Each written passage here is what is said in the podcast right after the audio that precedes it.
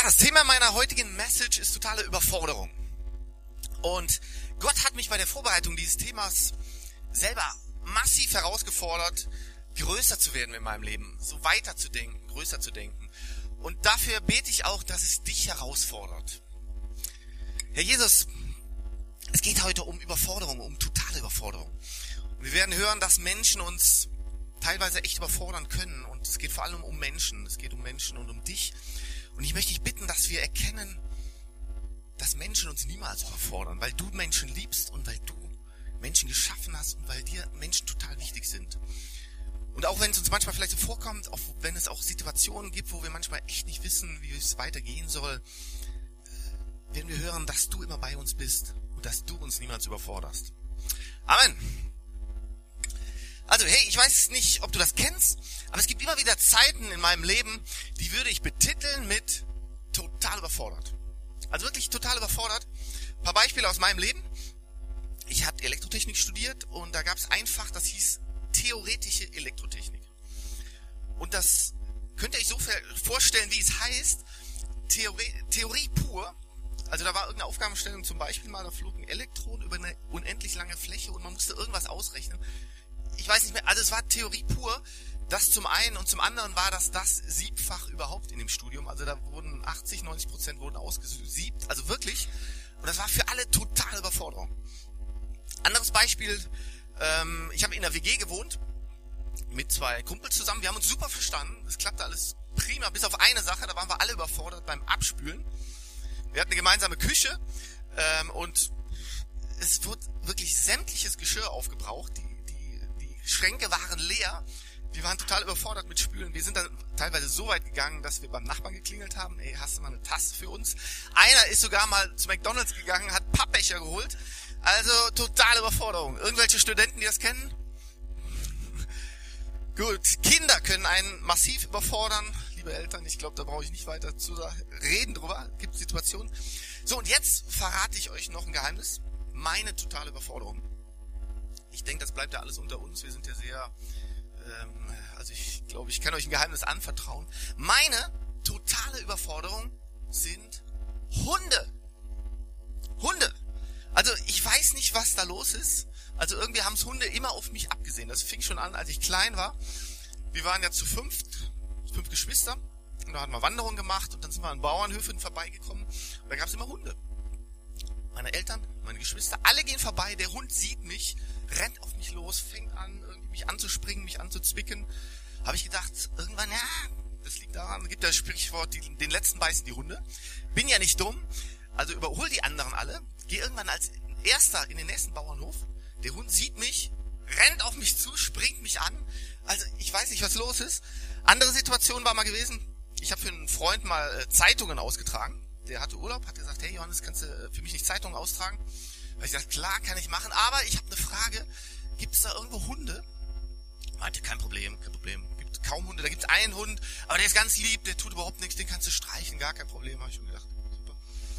Ich komme an diese Tür, klingel, die Tür geht auf, ich sehe den Hund nur noch auf mich zu rasen und fällt mich an und beißt mir in den Zeh. Ich weiß, ich weiß nicht, was los ist. Der Besitzer sagt, das habe ich noch nie erlebt. Ich, ich, ich habe gar nicht, was haben sie gemacht. Ich weiß nicht, sehe ich aus wie ein Schnitzel oder keine Ahnung. Also ich weiß es nicht. Also, also kennt ihr auch solche Situationen? Totale Überforderung. Man weiß überhaupt nicht mehr. Man sieht das Problem auf sich zukommen. Man bekommt nur noch Panik, wenn das Problem kommt. Irgendwann entscheiden wir uns dann, irgendwie dem Problem aus dem Weg zu gehen und nur noch einen großen Bogen drum zu machen. Irgendwie vermeiden, damit in Kontakt zu bekommen. Und darum soll es heute gehen. Und in der Bibel gibt es auch ganz viele Situationen zu, wo es um Herausforderungen und Überforderungen geht. Und eine wollen wir uns heute etwas genauer anschauen. Und die steht im Lukas Kapitel 10, Vers 25 bis 37. Wer eine Bibel dabei hat, holt sie jetzt raus. Also Lukas Vers äh, Kapitel 10 ab Vers 25. Und ihr könnt das auch aufgeschlagen lassen, also es wird die ganze Zeit um diese Stelle gehen. Ist ein bisschen länger, ich lese sie euch vor, aber hochinteressant. Da heißt es, ein Gesetzeslehrer wollte Jesus auf die Probe stellen. Meister, fragt er, was muss ich tun, um das ewige Leben zu bekommen? Jesus entgegnete, was steht im Gesetz? Was liest du dort? Er antwortete, du sollst den Herrn, deinen Gott lieben, von ganzem Herzen, mit ganzer Hingabe, mit aller deiner Kraft und mit deinem ganzen Verstand. Und du sollst deinen Mitmenschen lieben wie dich selbst. Du hast richtig geantwortet, sagte Jesus. Tu das und du wirst leben. Der Gesetzeslehrer wollte sich verteidigen, deshalb fragte er, hey, und wer sind meine Mitmenschen? Darauf erzählte Jesus folgende Geschichte. Ein Mann ging von Jerusalem nach Jericho hinunter. Unterwegs wurde er von Wegelagerern überfallen. Sie plünderten ihn bis aufs Hemd aus, schlugen ihn zusammen und ließen ihn halbtot liegen. Dann machten sie sich davon. Zufällig kam ein Priester denselben Weg herab. Er sah den Mann liegen, machte einen Bogen um ihn und ging weiter. Genauso verhielt, es, verhielt sich ein Levit, der dort vorbeikam und den Mann liegen sah. Auch er machte einen Bogen um ihn und ging weiter. Schließlich kam ein Reisender aus Samarien dort vorbei. Als er den Mann sah, hatte er Mitleid mit ihm. Er ging zu ihm hin, goss Öl und Wein auf seine Wunden und verband sie. Dann setzte er ihn auf sein eigenes Reittier, brachte ihn in ein Gasthaus und versorgte ihn mit allem Nötigen. Am nächsten Morgen nahm er zwei Dinare aus seinem Beutel und gab sie dem Wirt. Sorge für ihn, sagte er, und sollte das Geld nicht ausreichen, werde ich dir den Rest bezahlen, wenn ich auf der Rückreise hier vorbeikomme. Was meinst du? fragte Jesus den Gesetzeslehrer. Wer von den dreien hat an dem, der den Wegelagern in die Hände fiel, als Mitmensch gehandelt? Er antwortete, der, der Erbarmen in dem hatte und ihm geholfen hatte. Da sagte Jesus zu ihm, dann geh und mach es ebenso. Dann geh und mach es ebenso. Unser Thema ist Überforderung und ich glaube, der Gesetzeslehrer, der Jesus hier fragt, steckt genau in so einer Situation. Der ist total überfordert. Im Prinzip sagt er, hey, Jesus, was du mir gerade sagst, ist eine totale Überforderung für mich. Wir sollen unsere Mitmenschen lieben. Aber wie ist das denn konkret? Hey, in diesem Land gibt es so viele Menschen, in dieser Stadt gibt es so viele Menschen, in diesem Raum hier gibt es so viele Menschen. Hey, sind das jetzt alles meine Mitmenschen? Soll ich die jetzt alle lieben? Auch den rechts neben mir? Wirklich? Damit bin ich total überfordert, den zu lieben? Hey, schau doch mal deinen rechten Nachbarn an und sag, ich mag dich.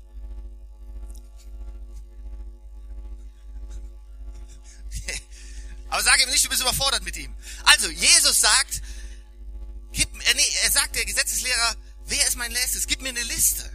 Gib mir eine Liste von den Menschen, die, um die ich mich kümmern soll. Gib mir eine Liste der Top Ten. Sag mir am besten noch, was ich genau mit denen tun soll.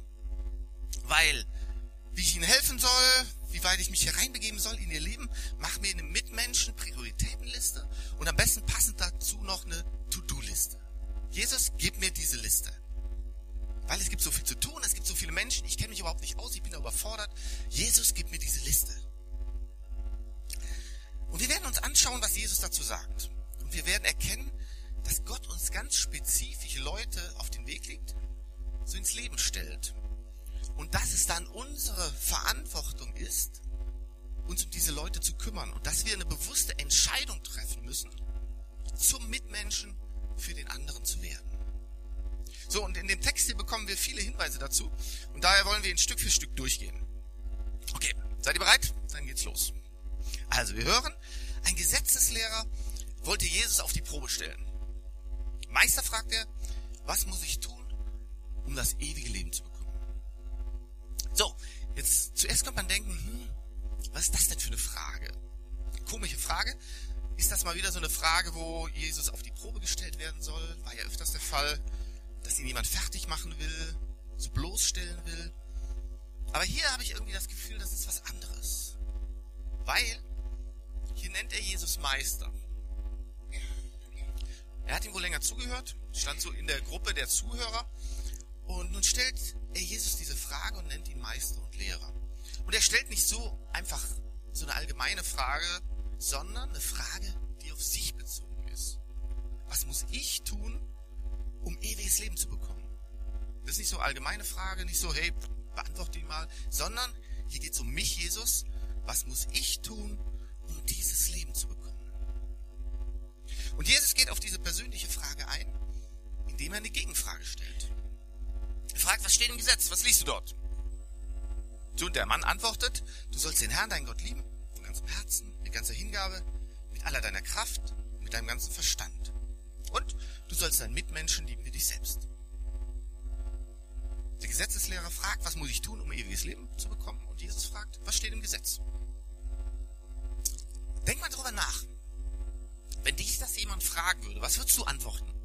Einer käme auf dich zu, hey, was muss ich tun, um ewiges Leben zu bekommen? Was würdest du da antworten? Der Gesetzeslehrer kennt das Gesetz sehr gut, ist ein Gesetzeslehrer, und deshalb antwortet er ziemlich schnell und sagt, was im Gesetz steht. Denn das Gesetz beantwortet dir konkret das Was. Also, was muss ich tun? Also, die Frage ist ziemlich schnell beantwortet. Aber aus der Frage ergibt sich automatisch eine weitere, nämlich das Wie. Und die ist nicht so einfach. Das Gesetz, das kann dir das Was geben. Was ist richtig, was ist falsch, was ist nicht richtig, was ist nicht falsch. Aber das Gesetz beantwortet dir nicht das Wie. Es sagt dir nichts zur konkreten Umsetzung. Und zu diesem Wie erzählt jetzt Jesus eine Story. Was es wirklich bedeutet, was da im Gesetz steht. Und er fängt an zu erzählen, diese Geschichte. Ein Mann ging von Jerusalem nach Jericho hinunter. Unterwegs wurde er von Wegelagern überfallen. Sie plünderten ihn bis aufs Hemd aus, schlugen ihn zusammen und ließen ihn halbtot liegen. Dann machten sie sich davon. Also krass, wenn ich das so höre, muss ich sagen, so eine Situation habe ich noch nicht erlebt. Ist keine Situation so aus meinem Alltag, die ich so täglich erlebe, weiß nicht, wie es dir so geht. Passiert vielleicht in Mexiko, Mexiko-Stadt oder Mogadischu. Das sind die gefährlichsten Städte der Welt. Aber, oder in sonst einer kriminellen Großstadt, muss ich vorstellen, es ist dunkel, Nebel steigt auf, brennende Mülltonnen. Plötzlich kommt der Gang und er schlägt ein und du hockst da und weißt nicht, was du machen sollst. Aber also, ich habe das noch nicht erlebt. Und sowas passiert auch nicht in Regensburg, oder? Ja, oder vielleicht doch. Oder vielleicht doch. Ich habe das dass Jesus hier eine Situation beschreiben möchte, die schon morgen in deinem und meinem Alltag auf uns zukommen könnte. Weil, wenn Jesus beschreibt, dass ein Mensch liegt, halb tot und ausgeplündert, ausgebeutet, dann ist das, denke ich, ein Bild dafür, für Menschen gerade auch in unserer Zeit.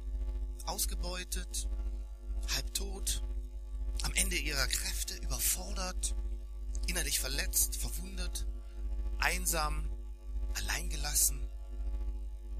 Hey, es gibt so viele Dinge in der Welt, die dir versprechen, dich reich zu machen. Reich zu machen an Erfüllung, an Freude, an Kraft, an Friede, an Liebe.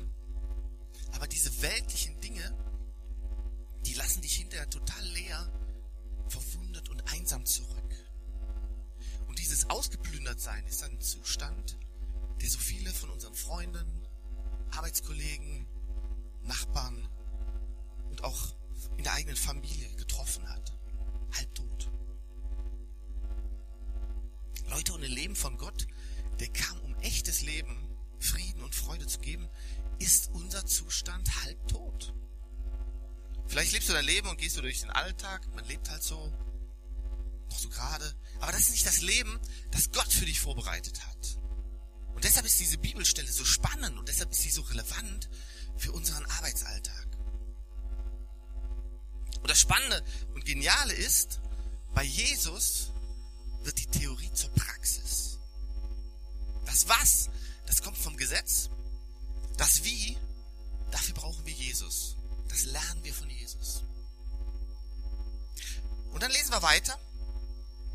Zufällig kam ein Priester denselben Weg herab. Alle sagen mal zufällig. Der sagt mal alle zufällig. Zufällig. Ich hasse dieses Wort. Ich hasse dieses Wort. Deshalb sag das bitte nie wieder. Warum? Weil ich habe meinen Plan für den Tag. Ich weiß, was auf meiner To-Do-Liste steht, wann ich was erledige. Ich weiß, welche Leute ich treffen will, wann ich sie treffen werde. Ich habe alles genau durchgeplant. Ich habe keinen Platz für zufällig in meinem Leben. Da ist kein Platz für zufällig. Und nun geht hier dieser Priester den Weg entlang und zufällig liegt da einer vor dem. Das funktioniert aber nicht in meinem Wochenplan, mit meinem Tagesplan. Ich habe schon genügend Leute, die ich treffe, warum liegt der da jetzt zufällig? Dieses zufällig passt überhaupt nicht in meinen Tagesplan. Ich frage mich, wie viele von uns haben Platz für ein zufällig? Für eine zufällige Begegnung mit jemandem, der da ganz zufällig ist. Aber der da vielleicht gar nicht so zufällig ist. Vielleicht ist das vom Himmel vorbereitet. Ich denke mich, was hat der Mann, der da verwundet am Boden lag, wohl gedacht? Zufällig kam ein Priester denselben Weg herab. Er sah den Mann liegen, machte einen Bogen um ihn und ging weiter. Hey, da steht, dass der Mann verwundet war. Der lag da verwundet am Boden, halb tot. So, wir wissen jetzt nicht genau den Zustand, aber er war massiv verletzt, er hatte Schmerzen. Wie war das wohl, als der Mann da gelegen hat und sich gefragt hat, hey, jetzt bin ich hier zusammengeschlagen worden, ich blute hier, kommt hier überhaupt einer vorbei? Werde ich überhaupt noch gerettet? Muss ich hier sterben? Und plötzlich hört er so aus der Ferne, ganz aus der Ferne, so ganz leise Schritte. Und diese Schritte kommen immer näher. Der weiß noch nicht so ganz, ah, ist das jetzt jemand Gutes oder ist das die nächste Gang, die da kommt? Aber dann sieht er so langsam so im Schatten so ein Gewand und an der Kleidung erkennt er, hey, das ist ein Priester. Und dann denkt er, hey, das ist meine Rettung. Dieser Priester, der wird hier vorbeikommen. Es gibt nur diesen Weg. Der wird mich retten, der wird mir helfen, der wird mir weiterhelfen, der wird mich aufrichten. Und Hoffnung steigt, steigt in ihm auf und er bekommt neue Perspektive, er bekommt Mut. Und dann treffen sich so seine Augen die Augen von dem Priester und von dem Verletzten, meine Rettung. Aber plötzlich fängt der Priester an zu zögern. Der bleibt stehen, geht langsamer. Und plötzlich geht er auf die andere Straßenseite macht einen großen Bogen und geht weiter. Hey, was ist los? Der muss mich doch gesehen haben. Und der Mann möchte schreien. Aber er kann es nicht, weil er aus sich heraus kann er gar nichts mehr tun. Und der Priester macht einen weiten Bogen geht weiter. Und mit ihm alle Hoffnung auf Perspektive, auf Hilfe. Und mit ihm geht alle Hilfe für den Mann. Hier steht, dass der Priester einen Bogen macht. Das heißt ganz bewusst und aktiv. Das macht man nicht einfach so, das macht man bewusst. Und wisst ihr, oft fangen wir an, um die Nöte und Ängste der Menschen in unserer Nähe einen Bogen zu machen. Bloß nicht zu nahe kommen, lieber nicht in die Augen schauen, dem Mann mit dem Problem, dem Menschen, sonst müssen wir vielleicht noch helfen. Nicht genauer nachfragen, sonst wird man noch involviert, muss er sich näher mit beschäftigen. Wir machen lieber einen Bogen. Aber nicht aus Boshaftigkeit heraus oder mit der bösen Absicht, sondern ich unterstelle mal aus einer Unsicherheit heraus, aus einer Angst heraus, weil wir im Grunde überfordert sind. Ich habe den nächsten Termin, ich habe gar keine Zeit, ich habe nicht die Möglichkeit, nicht die Qualifikation, bin nicht die richtige Person dafür. Außerdem gibt es da Sozialstellen und der Staat, der kümmert sich schon darum. Da gibt es andere, die können das viel besser als ich. Was liegt gerade auf deinem Weg? Wo fängst du gerade an, einen Bogen drum zu machen? Welche Menschen gehst du vielleicht gerade aus dem Weg, der Hilfe bräuchte, der deine Hilfe bräuchte? Als nächstes kommt dieser Levit. Das war ein Tempeldiener, der hat den Tempel gedient. Heute wäre das halt irgendein Kirchenhelfer, der aktiv in der Gemeinde dabei ist. Und unser Mann fragt sich, hey, vielleicht passiert diesmal bei dem was anderes. Vielleicht hilft der mir. Aber gleiche Situation. Auch er schaut erst hin, schaut dann weg und geht einen Bogen und dann weiter. Leute, jetzt kommt was ganz Wichtiges. Weder dein Titel wie bei dem Priester, noch dein Wissen, wie bei dem Kirchenhelfer, sind ein Garant dafür, dass du ein göttliches Leben führst. Weder dein Titel noch dein Wissen sind ein Garant dafür, dass du ein gutes und göttliches Leben führst. Wonach streckst du dich aus? Ist so die Anerkennung? Ist der Titel? Ist das Wissen? Die Frage ist, ob wir was verändern in unserem Alltag. Wie wir mit Menschen umgehen.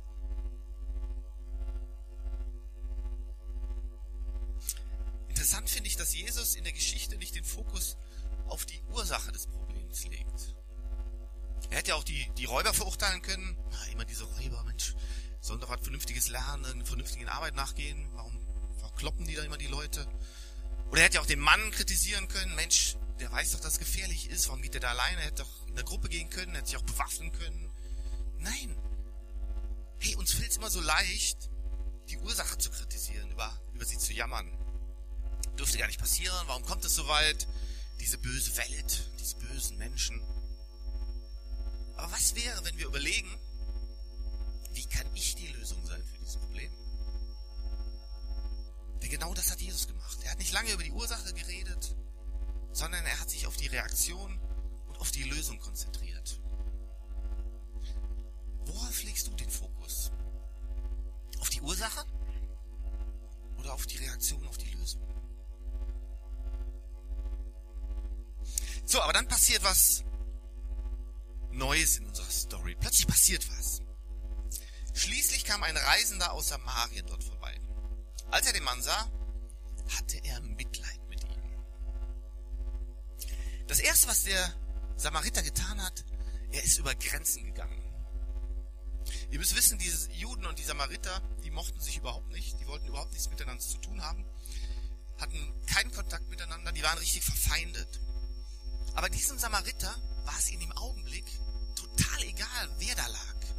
Der hat kulturelle Grenzen überschritten und hat einfach geholfen. Er hat ihn da liegen gesehen und hat diese Grenze überschritten und geholfen. Welche Grenzen sind in deinem Leben, die dich abhalten und zurückhalten, anderen zu helfen? Der Not zu begegnen, die um dich herum ist. Vielleicht ist die Sorge, was andere über dich denken. Naja, das macht man nicht. Und ach, das habe ich ganz anders gelernt. Vielleicht die Angst, dass du selber mit hereingezogen wirst. Hätte auch passieren können, dass er da auch noch eins auf die Birne bekommt, dass die Gang noch da ist. Die Angst vor Überforderung. Hatten wir ja keine Zeit, keine Ausbildung. Und das wären dann Grenzen für dich, die dich davon abhalten, anderen zu helfen. Der Samariter hat diese Grenzen durchbrochen und der hat die garantiert auch gehabt. Aber er hat sie durchbrochen. Und nun kommt wieder dieses Zufällige ins Spiel von eben. Weil zufällig steht jetzt für eine Berufung, für eine konkrete Vorbereitung, für eine große Berufung. Oft können wir uns unsere Mitmenschen nicht aussuchen. Da legt Gott mitten in unseren Weg irgendwelche Leute, die wir vielleicht gar nicht mögen, scheinbar ganz zufällig, und wir müssen eine Entscheidung treffen, werden wir für diese Leute zum Mitmenschen oder nicht. Genau das hat der Samariter getan, zum Mitmenschen zu werden für die Person, die da lag. Gott sagt, ich gebe dir keine Menschen, sondern sei bereit für die Menschen, die dir begegnen, zum Mitmenschen zu werden. Nochmal. Gott sagt, ich gebe dir keine Mitmenschen, sondern sei bereit für die Menschen, die dir begegnen, zum Mitmenschen zu werden. Und wenn du dafür kulturelle Grenzen durchbrechen musst, dann tu es. Und wenn du darüber hinweggehen musst, was andere von dir denken, dann tu es. Und wenn du Angst vor Überforderung hast, tu es trotzdem. Church, wir sind berufen, einen Unterschied zu machen. Der Priester und der Levit haben von ihrem Titel und ihrem Wissen her Gott repräsentiert, aber nicht von ihrer Person und von ihrer Handlung. Diese Welt sehnt sich nach einer Handlung, die Gott widerspiegelt, die Gott repräsentiert. Denen bringt es echt nichts, wenn du Bibeltexte auswendig lernst und sie damit zutextet. Das bringt denen nichts. Brauch, die brauchen Gott, der anfassbar ist für ihr Leben, für ihren Alltag. Wir sind nicht dazu berufen, über die Antwort zu reden, sondern wir sind dazu berufen, die Antwort zu sein. Dazu sind wir berufen. Und dann reinigt der Samariter die Wunden des Verletzten. Er ging zu ihm hin, goss Öl und Wein auf seine Wunden und verband sie. Dann setzte er ihn auf sein eigenes Reittier, brachte ihn in ein Gasthaus und versorgte ihn mit allem Nötigen. Hey, wenn wir einem Verletzten begegnen, die Hände ausstrecken, die Antwort sind für diese Person, die auf unserem, wird, äh, auf unserem Weg liegt, Leute, dann müssen wir ran. Dann wird es schmutzig werden. Dann ist es Arbeit. Dann wird es teilweise auch unangenehm werden. Aber wir können die Wunden reinigen. Wir können die Antwort sein. Und mach dir keine Gedanken über dein Wissen, über deine Herkunft, über deine Qualifikation. Deine Qualifikation ist dein Gott. Und wenn du weißt, dass Gott dich liebt und dass Gott deinen Nächsten liebt, weißt du eigentlich schon genug. Gott wird die Antwort sein. Und Gott wird dich befähigen und wird dir geben, was du brauchst. Und dann hat der Samariter den Verwundeten auf sein Pferd gehoben. Und das liebe ich. Er hat ihn auf sein Pferd gehoben. Er hat ihn nicht in irgendein Programm abgeschoben. So, komm, jetzt geh mal da in die Selbsthilfegruppe, helft dir da irgendwo. Oder er hat ihm auch nicht eine App geschickt, kannst ja mal selber nachlesen, wie du wieder gesund wirst, sondern er hat ihn auf sein Pferd gehoben. Das heißt, in sein Leben hineingenommen, seine Ressourcen zur Verfügung gestellt. Was er hatte, um diesem Mann zu helfen, die Antwort zu sein. Es geht um uns und unsere Antwort. Dann bringt der Samariter die Person noch ins Haus, in diese Gaststätte. Und in diesem Haus hat er andere Menschen, die dem Mann weitergeholfen haben, die sich weiter um und ich finde, das ist ein wunderbares Bild für Kirche. Kirche, von der ich so träume. Hey, wer immer auf deinem Weg liegt, in deiner Familie, an deinem Arbeitsplatz, in deiner Nachbarschaft, sei du die Antwort. Nur du kannst da Licht sein und die Antwort sein. Mach Gott sichtbar in der Situation. Aber dann schau, dass du ihn holst in sein Haus, hier in seine Kirche. Weil in der Kirche ist so ein Reichtum da an Versorgung, an weiteren Möglichkeiten neuen Menschen, die andere Gaben haben. An Leben, an Heilung, an Liebe, an Gnade. Hier gibt es so einen Reichtum in der Kirche. Bring ihn dann mit. Lass ihn nicht irgendwo liegen. Bring ihn mit. Und noch ein letzter Aspekt. Der Jan kann schon mal ins Klavier kommen. Der Mann war bereit, einen Preis zu zahlen. Am nächsten Morgen nahm er zwei Denare aus seinem Beutel und gab sie dem Wirt. Sorge für ihn, sagte er. Und sollte das Geld nicht ausreichen, werde ich dir den Rest bezahlen, wenn ich auf der Rückreise hier vorbeikomme. Man muss sich das nur mal vorstellen. Der Samariter legte dem Wirt einige hundert Euro auf die Theke. Einfach so, weil wohl wissend, das Geld wird er nie mehr wieder zurückbekommen. Einfach so, weil er ein Herz für den Mann hat, weil er ihm helfen wollte, weil er Mitleid hatte. Liebe Livestream Church, sind wir bereit, einen Preis zu zahlen? Sind wir bereit, uns auszustrecken, auch wenn es was kostet? An Zeit, an Geld, an Mitgefühl, an Arbeit, an Entbehrung, an vermeintlicher Überforderung? Sind wir bereit, diesen Preis zu zahlen? Hey, aber wisst ihr, wenn wir dazu bereit sind, und das hoffe ich und davon träume ich, hey, dann werden wir erleben, wie Leute neues Leben bekommen. Neuen Mut, neue Hoffnung, neue Perspektive. Dann werden wir erleben, dass Menschen, die halb tot waren, Heilung bekommen. Erleben, wie das Leben von Menschen aufblüht in Jesus. Wir werden erleben, dass die dann wieder selber Hilfe und Stärkung für andere werden. Das finde ich genial. Das ist unsere Berufung. Als Church und für jeden Einzelnen. Ich wünsche mir, dass mein Leben nie zu beschäftigt ist mit geretteten Leuten. Dass ich keinen Platz mehr habe um mich nach denen auszustrecken, die verloren sind. Hey, wir sind nicht hier, um Kirche zu spielen. Wir sind nicht hier, um Kirche zu spielen, sondern wir sind berufen, um die zu finden, die verloren sind. Diese Kirche, um das nochmal ganz klar zu sagen, diese Kirche, die Livestream Church existiert für die Menschen, die Jesus noch nicht kennen. Die jetzt noch nicht hier in Gottes Haus sind, in unserer Familie, die irgendwo hier draußen in Regensburg einsam und verlassen sind. Du und ich, wir sind berufen, einen Unterschied zu machen. Den Leuten, die auf unserem Weg liegen, die Hand auszustrecken und zu helfen, durch unser Mitleid und durch unsere Hilfe. Und wir können beruhigt sein. Gott wird uns die Kraft dafür geben. Er wird uns die Mittel und die Kraft dafür geben. Gott hat versprochen, er wird uns nie mehr auf den Weg legen, als wir tragen können. Das heißt, du und ich, wir können uns sicher sein, wenn irgendjemand auf unserem Weg liegt, dann hast du bereits alles und Gott wird dir alles geben, was du benötigt, benötigst. Er wird dich ganz sicher nicht überfordern. Gott wird uns ganz sicher nicht überfordern. Hey, warum stehen wir nicht gemeinsam auf? Ich würde es noch lieben, gemeinsam für uns zu beten.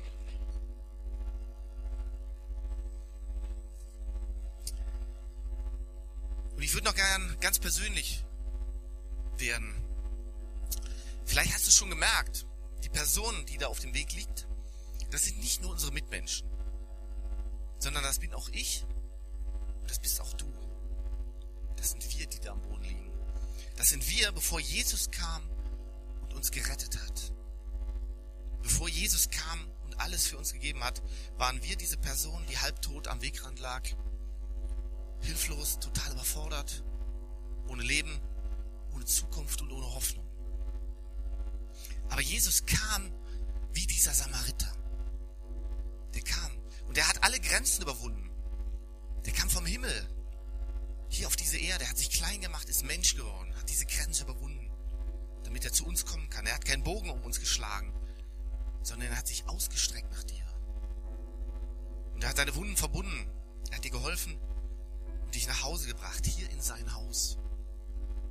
Und Jesus hat den Preis gezahlt. Und dieser Preis war extrem hoch. Es hat ihm sein Leben gekostet, damit du neues Leben empfangen kannst. Und ich frage dich, nimmst du dieses Angebot von Jesus an? Lässt du dir von ihm helfen? Und lässt du deine Wunden von ihm verbinden? Nimmst du sein Angebot auf Errettung an? Und wir werden jetzt gleich ein Gebet zusammensprechen, werden wir auch auf der Leinwand dann sehen. Und wenn du dieses Angebot von Jesus annehmen willst, dann sprech es einfach mit. Vielleicht hast du das schon mal gemacht und sagst, Mensch Gott, Jesus, das möchte ich wieder bekräftigen. Bret es mit und vielleicht bist du auch hier und hörst das zum allerersten Mal und denkst, naja, habe ich so eigentlich noch nie gehört, aber ich würde das gerne ausprobieren. Ich möchte diesen liebenden Samariter, der da sich um den Fremden gekümmert hat, ich würde das gerne mal annehmen, diese Hilfe für mich, die Hilfe von Jesus für mich, dann spreche ich es einfach.